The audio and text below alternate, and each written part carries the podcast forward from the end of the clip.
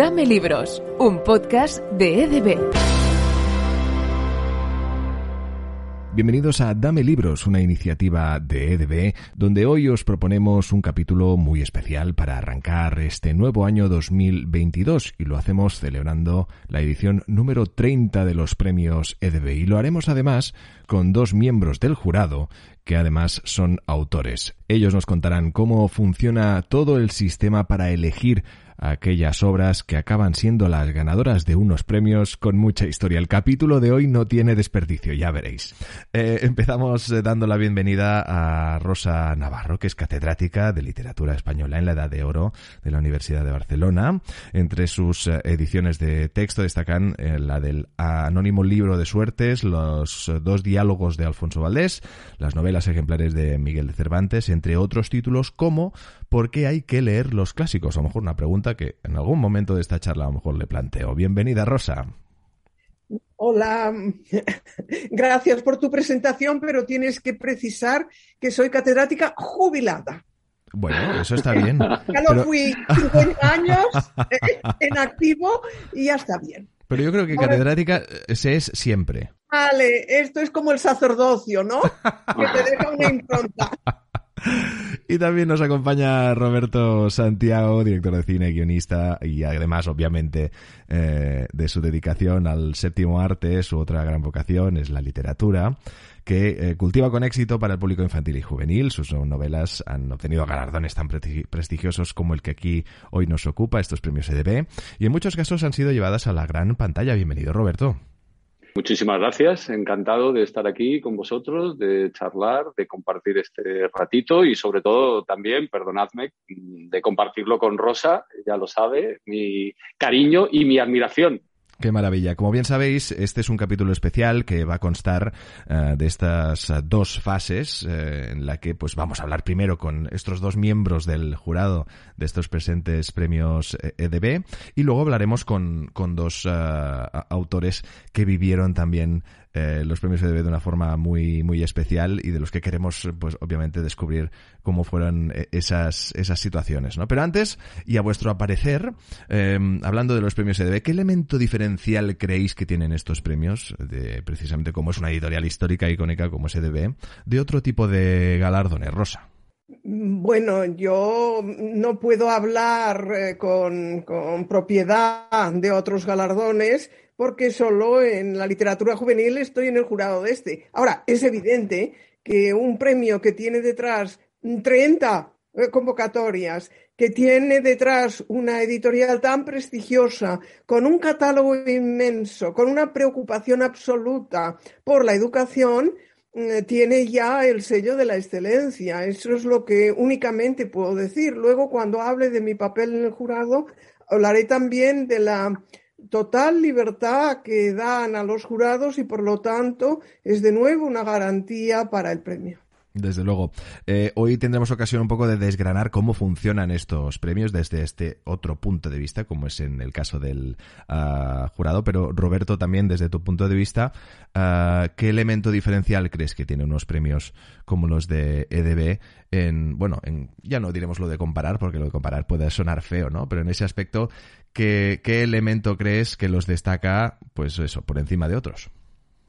Pues sí, fíjate que yo creo que hay varias, varias cosas que hacen que los premios EDB sean, sean eh, pues prácticamente únicos y, y, uno de los premios más importantes de, de, literatura infantil y juvenil, no solo de España, sino de verdad lo digo del mundo entero. Eh, para empezar, eh, como ha dicho Rosa, la libertad total que da a los jurados hace que sea un premio absolutamente limpio. No digo que otros no lo sean. Creo que los libros no compiten entre sí y los premios tampoco compiten entre sí. Es decir, eh, aunque estemos hablando de un premio donde hay que galardonar un libro frente a otros que se presentan, yo como miembro del jurado siempre lo que pienso es, ojalá que encuentren muchos libros que se merezcan el premio. Eh, no, no eh, intento compararlos, sino decir, bueno, pues quizá este es más adecuado por una serie de razones. Pero una vez dicho eso, además el premio DB desde que empezó, fíjate, hace 30 años, eh, tiene una dotación económica muy importante y yo que siempre he sido defensor de que hay que cuidar a los autores, a los ilustradores, para que hagan, para que puedan escribir y dedicarse a esto de manera profesional y no amateur, el, dinero, y aquí permitirme que lo diga, creo que es muy importante.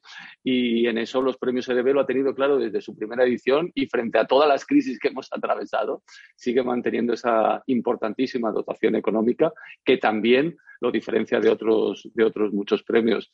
Así que, bueno, mi vinculación con los premios EDB es muy antigua y, desde luego, vamos, eh, creo que es algo, un, un rara avis dentro del mundo literario eh, español, europeo y mundial, eh, por suerte.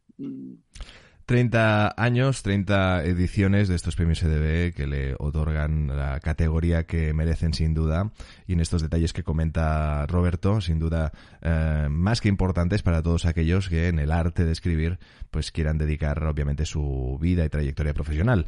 Pero antes descubramos cómo son estos premios un poco entre bambalinas, ¿no? Vamos a intentar sonsacar algunos detalles a, nuestros invitados de hoy, como decimos al inicio, miembros del jurado de estos premios EDB.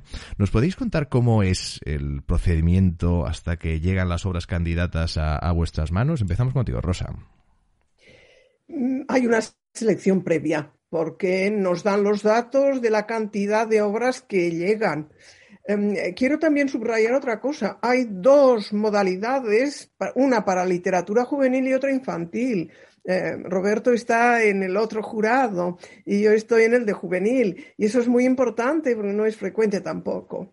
Pues nos llegan la cantidad de mm, obras, bueno, las cifras de la cantidad de obras presentadas, que son leídas por varias personas. Y cuando, como resultado de la lectura, da una coincidencia, pasan otra fase, pasan a otra fase, a otra lectura. Y al final ya el resultado, cuando pasan esas cribas, llegan a nosotros y nos llega normalmente, eh, pues con mucho tiempo, eh, eh, las obras que se consideran merecedoras del premio. Eso es lo primero. Lo que yo sé más es lo segundo, que es la etapa que empieza cuando me llegan a mí. Pero lo primero es una larga selección y una lectura minuciosa de todos los originales. Lo que caracteriza a este premio es siempre la, eh, no solo la libertad, sino la limpieza en el procedimiento. Eso puedo decirlo porque llevo 20 años. Exacto. Y como bien apuntaba Rosa Roberto, es la lectura minuciosa de todos estos títulos ah, presentados. ¿Cómo se lleva a cabo una tarea, ah, hombre, tan, tan importante en ese aspecto y tan rigurosa? En, los premios EDB, que como bien ha dicho Rosa, eh, se separan en dos modalidades, la infantil y la juvenil, que van por dos eh, cauces distintos y, desembocan en dos jurados diferentes, se presentan 100, 200, 300, 400 novelas, una barbaridad de obras en todas las lenguas del Estado español. Eh, yo he leído obras en todos los idiomas, en castellano y en catalán, pero también en gallego, en euskera. En fin, es una maravilla. Y claro, esa parte de lectura minuciosa y de primera criba en la editorial, donde leen y releen eh, las obras hasta que se producen esas coincidencias que permiten determinar cuáles van a ser las finalistas, pues les llevan meses de trabajo. Ahí yo como miembro del jurado no, no participo, pero me consta y lo sé de buena tinta y, conozco a varias de las personas que participan en esa, en esa primera criba. Y luego ya al jurado nos llegan las obras que consideran finalistas. En el caso de, de la modalidad infantil suelen ser cinco, seis, siete, algún año hasta ocho novelas. Eh, que son las que tenemos, sobre las que tenemos que deliberar luego los miembros del jurado, mm, previa eh, lectura, de nuevo, minuciosa, una vez más, en este caso por los cinco miembros del jurado, en, tanto en infantil como en juvenil somos cinco miembros. Hay una persona que ejerce de secretaria del jurado, que es de la editorial, pero los demás somos, bueno, pues escritores, libreros, eh, profesores, eh, gente relacionada con el mundo de la literatura de, de diversos ámbitos. Y, lo que hacemos es leer, os aseguro, con mucha pasión, con mucha dedicación, eh, deseando encontrar siempre la novela y luego pues debatir con nuestros compañeros eh, en unos debates, os aseguro, creo que eso si se hicieran públicos los debates, ¿no, Rosa? Eh, podrían dar para un podcast Seguro. Eh, tremendo, tremendo. Porque menudo proceso eh, exigente y minucioso, es decir, para todos aquellos que nos, ahora mismo nos estáis escuchando, estamos poniendo en valor ya no solo el prestigio de unos premios como son los DDB, sino también unos miembros del jurado con una extensa, amplia y contrastada trayectoria profesional en el mundo de las letras. Y es que si son jurados por algo y está claro que la función y el objetivo que se les pide es sin duda ah, muy exigente, muy exigente. Y es por eso que también quería preguntaros dentro de este proceso, ¿no? Una vez estáis ah, leyendo estas ah, obras presentadas en todos los idiomas del Estado español, ¿qué detalles valoráis? ¿No? Es decir, vosotros eh, partís de unos detalles principales que, creéis o consideráis que deben formar parte o de esta criba que vais haciendo de, estas, mm, decía Roberto, ¿no? 400 obras, por decir algún número, ¿no? Pero que son muchísimas las obras presentadas. Eh, Rosa, empezamos contigo. Mira, el primer valor es que me interese la lectura. Yo me olvido que soy jurado y empiezo a coger una novela cuando resulta que no puedo dejarla de leer y, me pasa el tiempo y digo, no, no, un poco más, un poco más, primer valor, digo, esta funciona y paso a la siguiente a ver si me pasa lo mismo. Cuando ya tengo varias que me atraen, que me divierten, que no puedo dejar de leer, que me interesa saber qué les pasa a los personajes, es decir, como una lectora, no juzgo, sencillamente soy lectora, apasionada. Si no me interesa, esa ya la dejo. Ahora, si me interesa, si me divierte, si me apasiona, si quiero saber qué pasa, luego sigo. Y ya, si tengo varias con esas cualidades que a veces ocurre, entonces valoro eh, lo bien escritas que están y la originalidad. Indudablemente, si están mal escritas, ya no me interesan mucho al tercer capítulo, porque mm, llevo tantos años siendo profesora o fui profesora, entonces empiezo a corregir y, me olvido de, lo que están hablando. Digo, esto no lo pueden decir. Y entonces, claro, ya el interés decae. Entonces es indudable que si la novela me ha interesado y me ha hecho olvidar quién soy y he sido sencillamente lectora, quiere decir que está bien escrita.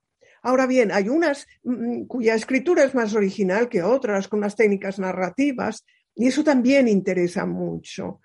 E, e, es decir, la, diversión, la, escritura, y eh, también en las bases del jurado pone los valores morales.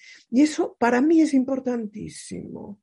Dirán ustedes que suena como a, siglo pasado. No, hay que defender hoy, más que nunca, los valores y no asociar la moralidad con un concepto em, antiguo. No, hay que darles a los jóvenes precisamente como em, apoyos de su caminar por la vida, unos valores. Y, eso a mí me interesa muchísimo cuando voy a dar alguna charla a los institutos que todavía lo hago, insisto sobre todo en esto. Y también lo valoro en las novelas. Si son atractivas, divertidas, originales, novedosas, están bien escritas, y transcriben o, aportan valores morales, ahí están, el premio. No, desde luego, claro, Roberto, entiendo que compartes lo que nos comenta Rosa y sobre todo ese, el hecho eh, básico y es que, eh, bueno, uno de los principales valores es que esa historia enganche. Eh, evidentemente, cuánta razón tiene Rosa. Claro, hay algo cuando uno lee una novela que te olvidas de que eres jurado, de estar leyendo y eres lector. Para empezar, eres lector. Esto ya lo decía Robert Louis Stevenson, ¿no? La primera obligación de cualquier escritor es que el lector quiera pasar a la siguiente página.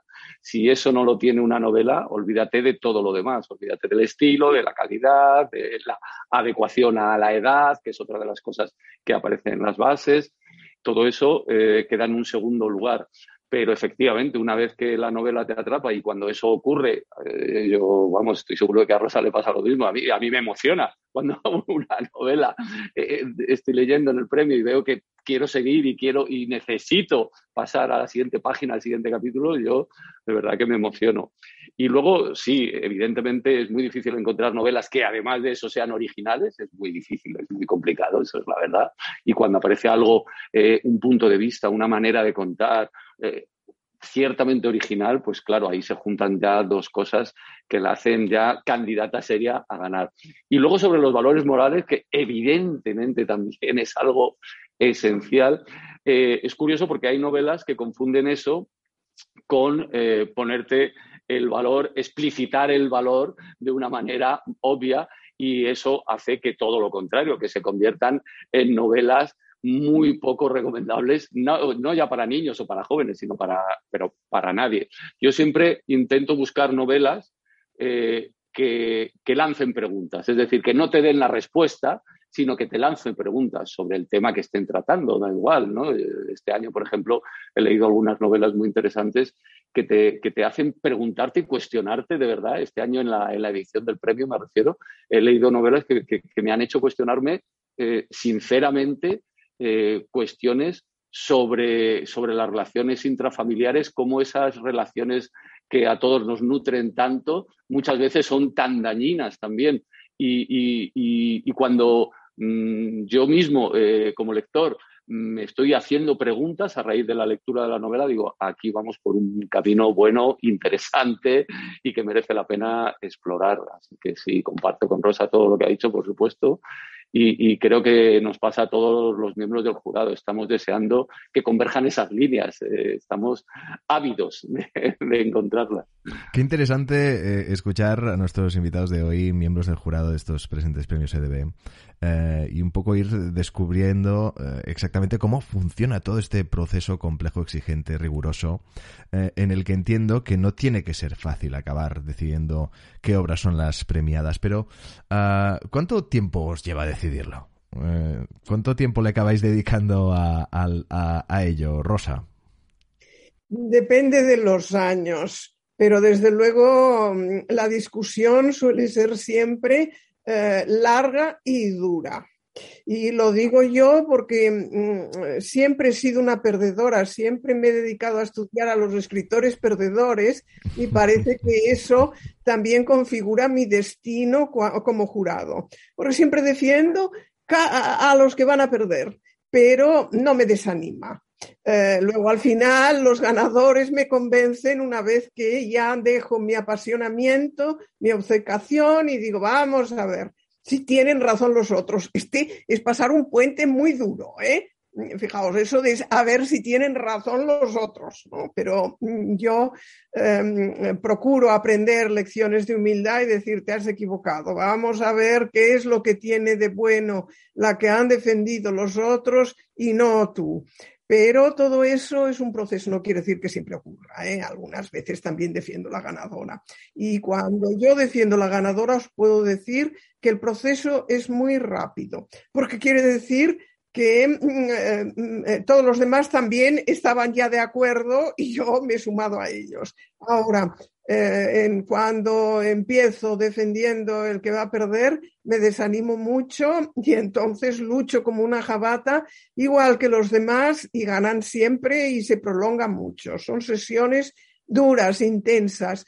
Y cuando acabo, estoy reventada. Yo digo, pero si no has hecho más que hablar, pero claro, una cosa es hablar como ahora, ¿eh? que es un placer para mí estar con Roberto, aunque sea a distancia, y, con quien me hace las preguntas, que es una persona muy amable, pero otra cosa es estar con mis compañeros, miembros del jurado, con quienes lucho. Yo recuerdo hace años como me peleaba diciendo, a ti te pasa lo mismo, no digo a quien se lo decía, ¿eh? A ti te pasa lo mismo que le pasó al Papa con Erasmo en el siglo XVI. Estás perdiendo el tren. Así le ponía. ¿eh?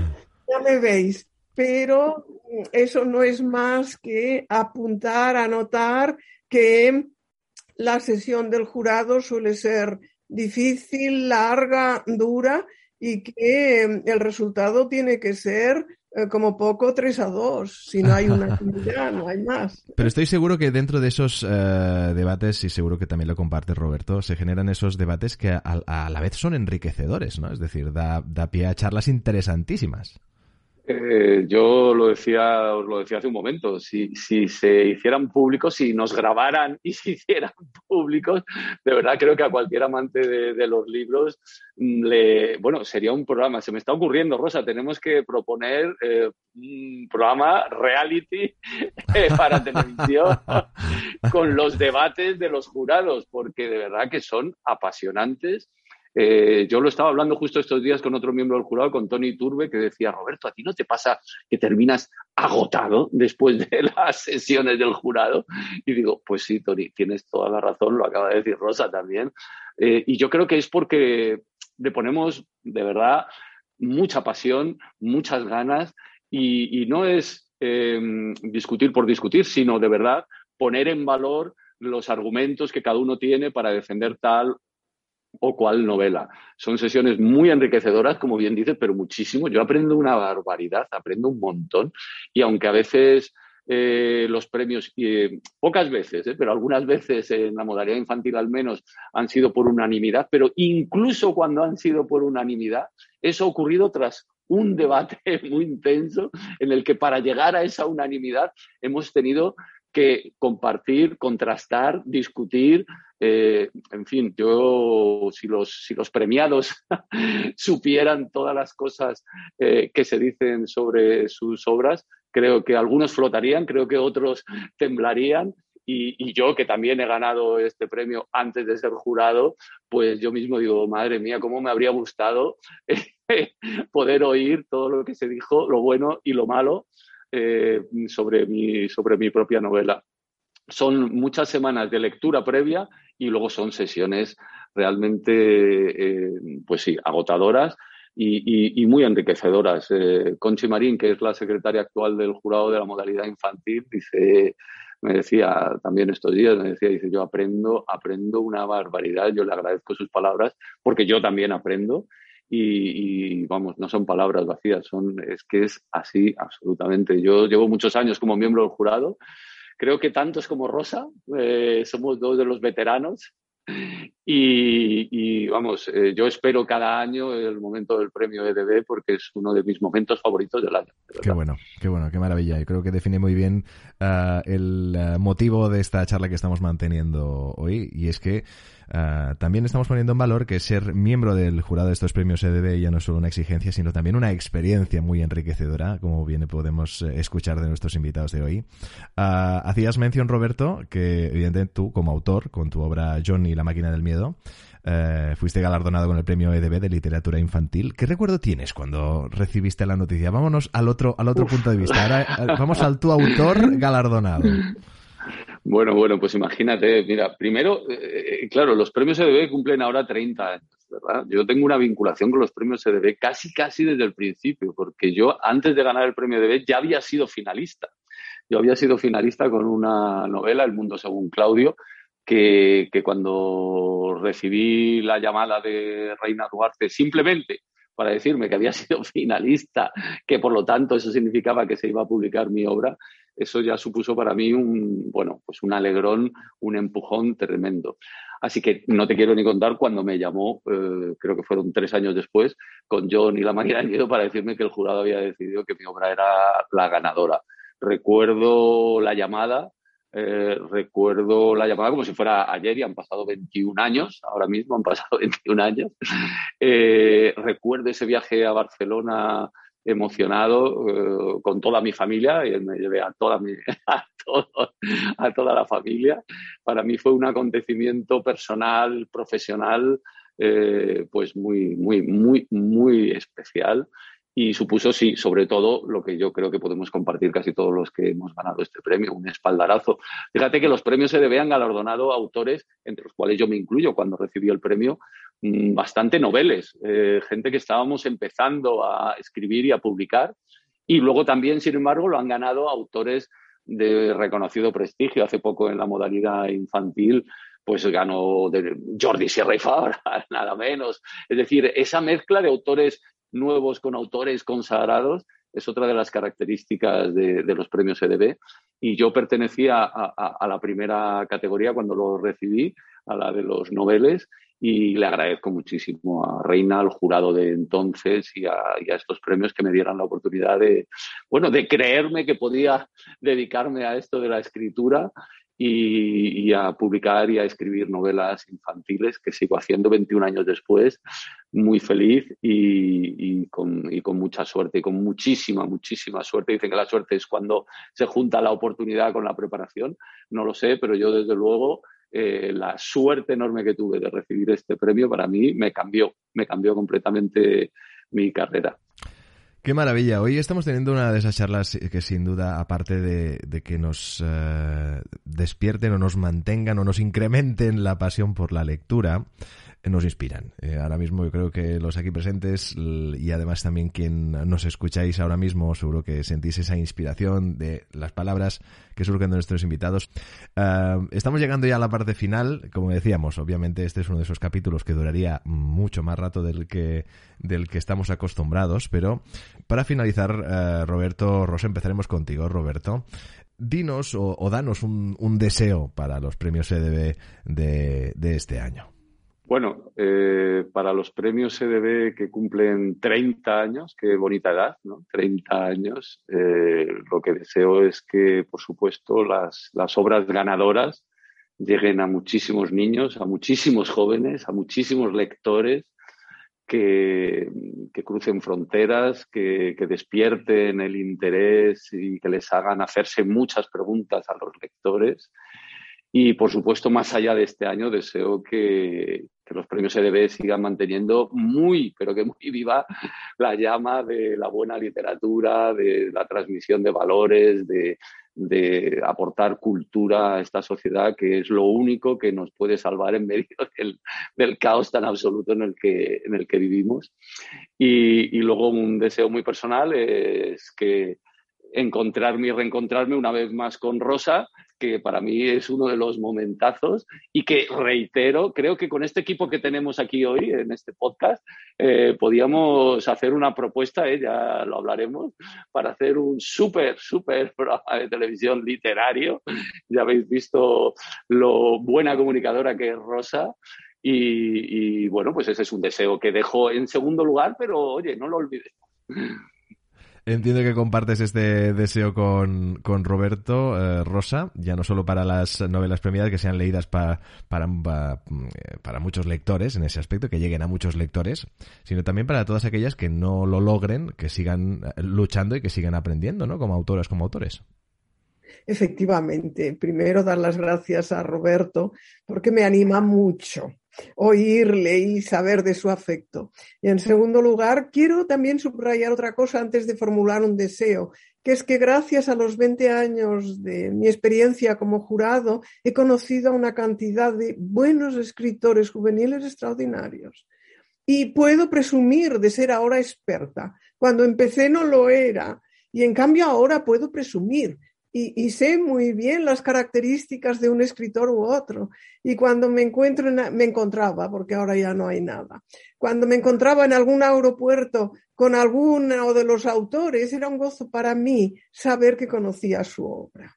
Y ahora ya paso a los deseos, como ha dicho muy bien Roberto Santiago, que sigan teniendo tanto éxito, que aumenten los lectores, que gocen los niños, los adolescentes, todas las personas que se acerquen a estos premios, porque se divertirán y al mismo tiempo estos premios, como digo, ofrecen una ventana a la creación de la literatura infantil y juvenil contemporánea. Cuando tengan que hacer una tesis, ¿eh? porque de vez en cuando ya me escriben, no, estoy haciendo una tesis sobre tus adaptaciones. Yo pienso, caramba, ¿no? Yo con las tesis que he dirigido, ahora hacen tesis sobre mis adaptaciones, pobre de mí, ¿no? No sobre mi labor filológica de alto riesgo, no, como adaptadora. Pues cuando tengan que hacer una tesis sobre el panorama de la literatura infantil y juvenil de estos años, de estos 30 años, tienen que recurrir, y les recomiendo, al catálogo de las obras premiadas de DB por su calidad, por su variedad, por su riqueza y porque están todos los buenos o casi todos los buenos en la nómina de los ganadores. Que este año los ganadores sean estupendos, que sea un éxito fantástico y que mm, siga el premio eh, enarbolando las banderas de la calidad, del rigor, del interés, de, esa libertad que nos da los jurados muchos años más, al menos hasta el 33, ¿no? Pongamos una cosa cercana. Eh, luego ya seguiremos deseando más. 30 años de premios EDB eh, e que hoy de alguna forma hemos querido homenajear, descubriendo un poco, y como decíamos al inicio, entre bambalinas cómo funciona toda esta estructura ah, compleja, rigurosa, una experiencia también maravillosa para sus miembros del jurado, que hoy hemos tenido ocasión de charlar con ellos, como son Rosa Navarro y Roberto Santiago. Muchísimas gracias a los dos por acompañarnos.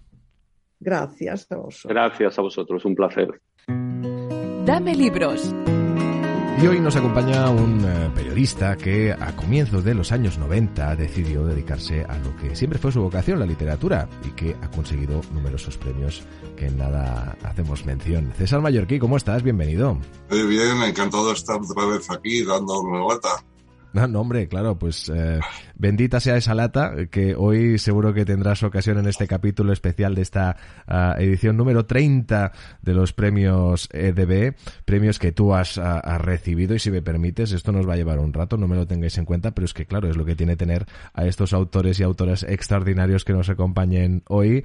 César Mallorquí eh, recibió el premio EDB de literatura juvenil en el año 1997 y estuvo en la lista de honor de White Ravens y ganador del premio, el protagonista Jova 1997 por el mismo título, que es el último trabajo del señor Luna. Luego volvió a recibir el mismo premio EDB de literatura juvenil en 1999 por la Cruz de El Dorado. Eh, también lo volvió a recibir en 2012 eh, por la isla de Woven, que a su vez eh, también recibió el Premio Nacional 2013 y Las Lágrimas de Shiva, por el que también recibió el Premio EDB en 2002. No te aburres de recibir premios, las cosas como son, César, y también creo que también es destacable, sobre todo en el título de la isla de, de, Bowen, que es un título que ha, ha recibido el Premio EDB y que a su vez también lo hizo con otros galardones, ¿no? Tan prestigiosos como es el caso del Premio Nacional. Esto es, entiendo, una evidencia de que el Premio EDB es sinónimo de calidad y talento. ¿Qué supuso para ti? ¿Qué impacto tuvo también en, una trayectoria ya premiada, ¿no? Pero es decir, el recibir eh, tu primer premio EDB. Bueno, eh, ¿qué impacto tuvo? Todo. El 100% del impacto. Eh, yo en aquel momento era un autor que había escrito fundamentalmente relato corto, eh, era conocido en el mundo de la fantasía y de la ciencia ficción, pero en perfecto y completo desconocido en el mundo de la literatura juvenil. Entonces ganar ese premio me situó, eh, me convirtió de la noche a la mañana en alguien que empezaba a ser conocido. Entonces, le debo el 100% de mi carrera y, el, por tanto, el, el 100% de mi agradecimiento. Y en este caso, ¿qué consejos le, le das a, a, todos aquellos uh, candidatos a dichos premios EDB eh, que, como tú, en su momento, pues uh, fuisteis candidatos a, a, ganar este galardón? Bueno, el consejo, uff, eh, pues les daría muchos consejos, pero creo que hay uno fundamental eh, cuando escriban la novela que van a presentar al premio EDB, no escriban la novela que creen que puede ganar ese premio, porque no saben qué novela puede ganar, es absurdo, no hay nada, ni las que, hagan, las que han ganado antes no dan ni siquiera pistas, porque son novelas muy variadas como cualquiera puede comprobar. Eh, que escriban eh, basándose eh, básicamente en su cerebro, en su mente y en su corazón. Eh, y eh, de ahí saldrá una obra honesta y tiene muchas más posibilidades de ganar una obra escrita con honestidad que una obra escrita con espíritu mercantil. Claro, y a aquellos que no logren uh, alzarse con este con este premio, pero obviamente que quieran seguir uh, optando a las siguientes eh, ediciones y que a su vez pues también quieran seguir uh, aprendiendo. ¿Qué consejo les damos a aquellos? Voy a dar mi propia experiencia. Eh, cuando gané por primera vez el premio de no fue la primera vez que me presenté al premio. El año anterior me había presentado con otra novela la fraternidad de Iguaz, que no ganó. Pero eh, Reina Duarte, la, responsable de, la colección dedicada a la ficción, eh, se puso en contacto conmigo y me dijo, mira, no has ganado, pero nos gusta tu novela y queremos publicarla. Y, en efecto, así fue como firmé mi primer contrato en el mundo de la literatura juvenil con esa novela que no ganó. Eh, no ganar es lo más normal. Es decir, eh, yo he perdido muchos más concursos de los que he ganado. Eh, lo que hay que hacer es insistir, averiguar por qué no has ganado Ah, y si es por algún fallo tuyo, mejorarlo y aprender. Se aprende de los fracasos, de, los triunfos apenas eh, se aprende nada. Nos quedamos con unos maravillosos consejos de nuestro invitado César Mallorquín, pero antes también pedirte un deseo para este 30 aniversario de, de estos premios EDB de literatura infantil y juvenil. Bueno, evidentemente, 30 años más de premio, por lo menos, que dure, que dure para, para, para la eternidad. Es un gran premio y una, una gran editorial. Con ello nos quedamos. César Mallorquí, muchísimas gracias por acompañarnos. Gracias a vosotros. Un saludo. Dame libros. Y ahora nos acompaña Maite Carranza, que compagina la docencia con la literatura y la creación de guiones, sobre todo para la televisión. Y como escritora se dedica principalmente a la literatura juvenil y con más de 40 títulos publicados, que no es poco, también ha publicado la novela para adultos Sin invierno en la editorial Destino. Maite Carranza, bienvenida, ¿cómo estás? Hola, buenas tardes, muy bien, encantada con la compañía Gracias por acompañarnos en este especial, en la eh, edición número 30 de estos premios EDB, eh, e con los que tú, de alguna forma, también mantienes un, vínculo muy cercano, porque en el año 2002 ganaste precisamente este premio por Quieres ser el novio de mi hermana, también en Palabras Envenenadas, que eh, también compaginaste ese premio EDB de literatura juvenil 2010 con el Premio Nacional 2011 y luego con Safari repetiste otra vez ese galardón a Premio EDB de Literatura Infantil en 2019. Y viajando al 2002, cuando recibiste este primer Premio EDB de Literatura Infantil por uh, Quieres ser el novio de mi hermana, eh, ¿qué recuerdo tienes cuando lo recibiste?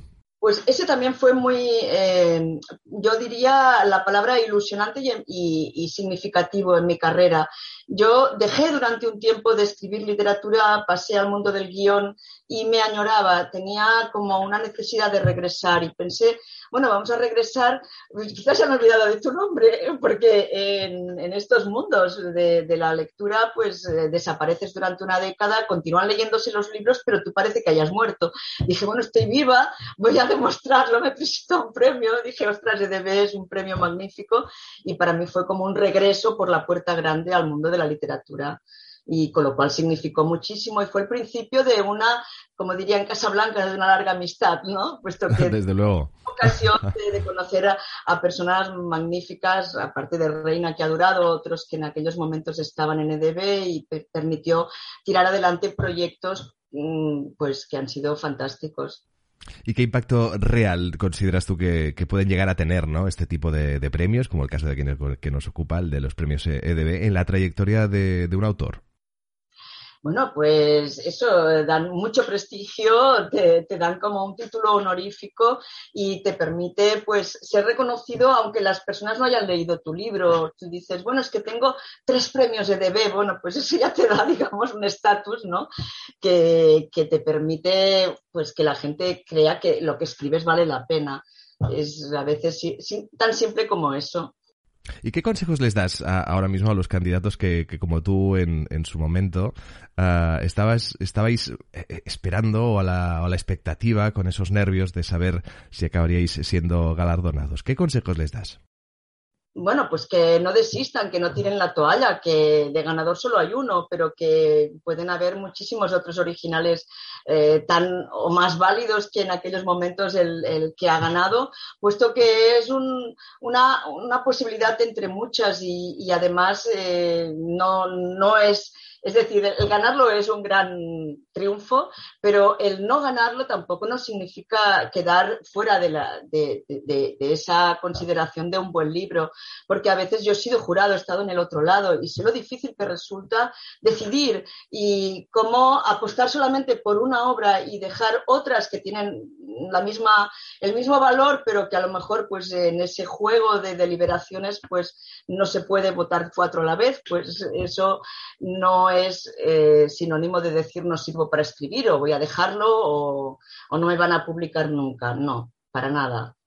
Y ya para terminar, Maite, nos gustaría que nos expreses un deseo para este 30 aniversario de, de los premios EDB de literatura infantil y juvenil que se lean más libros que nunca y, que sobre todo también haya mucha paridad en, el reconocimiento de, hombres y mujeres en los premios, que es uno de los premios yo creo que más paritarios que existen, o sea que continúe manteniendo esta línea. Muchísimas gracias Maite por acompañarnos. A vosotros. Y antes de terminar, eh, animar a todos nuestros oyentes, a toda aquella comunidad de Dame Libros en este canal de podcast iniciativa de la editorial EDB, que sigan estos premios en su edición número 30, 30 años de historia que podréis seguir en streaming a través del canal de YouTube de la editorial EDB el día 27 de enero.